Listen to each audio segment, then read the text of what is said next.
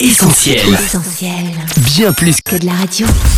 Le journal de la Bible, Le journal de la Bible, toute l'actu d'un livre hors du commun, Christine et Laure. Bienvenue à tous dans le journal de la Bible, votre rendez-vous hebdomadaire avec toute l'actu du best-seller de l'humanité. Salut Laure Salut Chris et hello à tous ceux qui sont là, connectés à essentielradio.com ou notre appli. Sans plus attendre, voici le sommaire.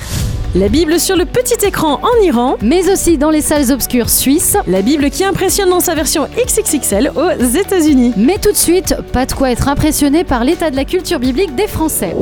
Le journal de la Bible, Christine et Laure. Pour la première fois en 33 ans, un sondage IFOP s'interroge sur la culture générale chrétienne des Français, origine des fêtes, objets religieux, notions bibliques, prières ou encore pratiques du quotidien. Qu'est-ce que les Français d'aujourd'hui ont conservé de leurs racines chrétiennes? C'était tout l'enjeu de cette enquête. Et les résultats sont sans appel, Chris.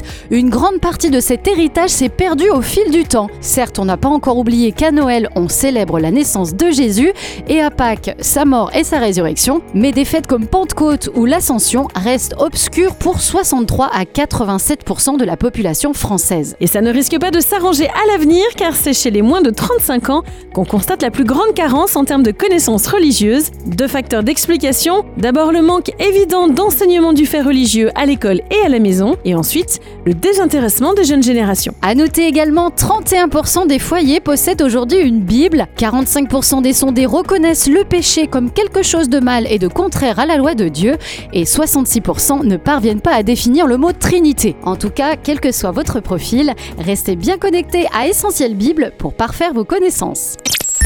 Un million, c'est le nombre de chrétiens que compterait l'Iran, un chiffre en constante augmentation confirmé pour la première fois par une récente enquête menée par un institut de sondage des Pays-Bas. Et c'est une bonne nouvelle, Chris, pour l'organisation Iran Alive Ministries, qui travaille via la télévision par satellite pour la diffusion de l'évangile. Chaque jour, 6 à 8 millions de téléspectateurs iraniens suivent leur émission TV, et depuis l'épidémie, ce sont 3000 personnes par mois qui témoignent être devenus chrétiens après avoir suivi ce programme. Il faut savoir qu'en Iran, la diffusion télévisée est l'un des seuls moyens pour bénéficier d'un enseignement sur la Bible et être en contact avec d'autres croyants. Dans la République islamique iranienne, il n'existe en effet aucune église publique, mais uniquement des églises secrètes, dites souterraines, auxquelles 1% des chrétiens seulement ont accès. Le journal de la Bible, Christine et Laure.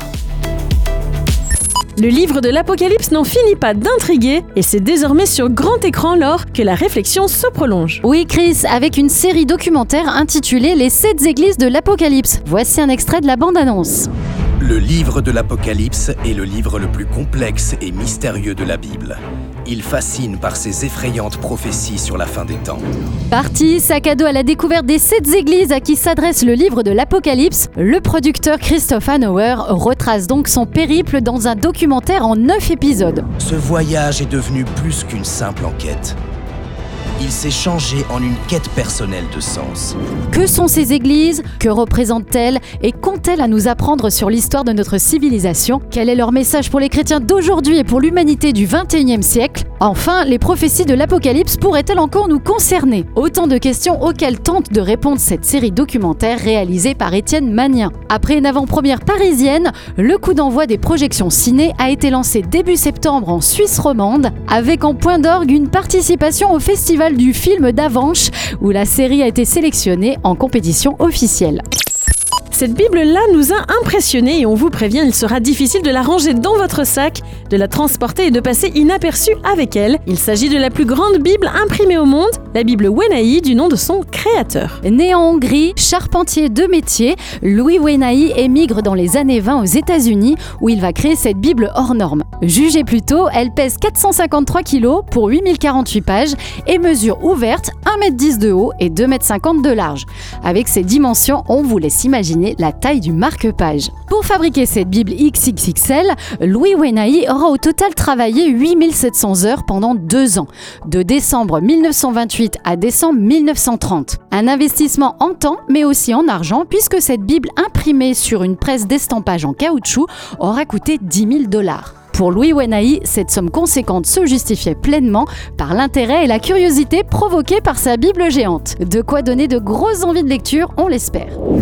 Le journal de la Bible, Christine et Laure. Le journal de la Bible, c'est fini pour aujourd'hui. Merci d'avoir été avec nous. On vous attend dès la semaine prochaine pour de nouvelles actus. D'ici là, on vous rappelle notre opération Ensemble Construisons sur soutenir.essentielradio.com. N'hésitez pas non plus à nous suivre sur Facebook, Twitter, Insta et YouTube. Sans oublier notre site essentielradio.com ou notre appli. Excellente semaine à tous. Ciao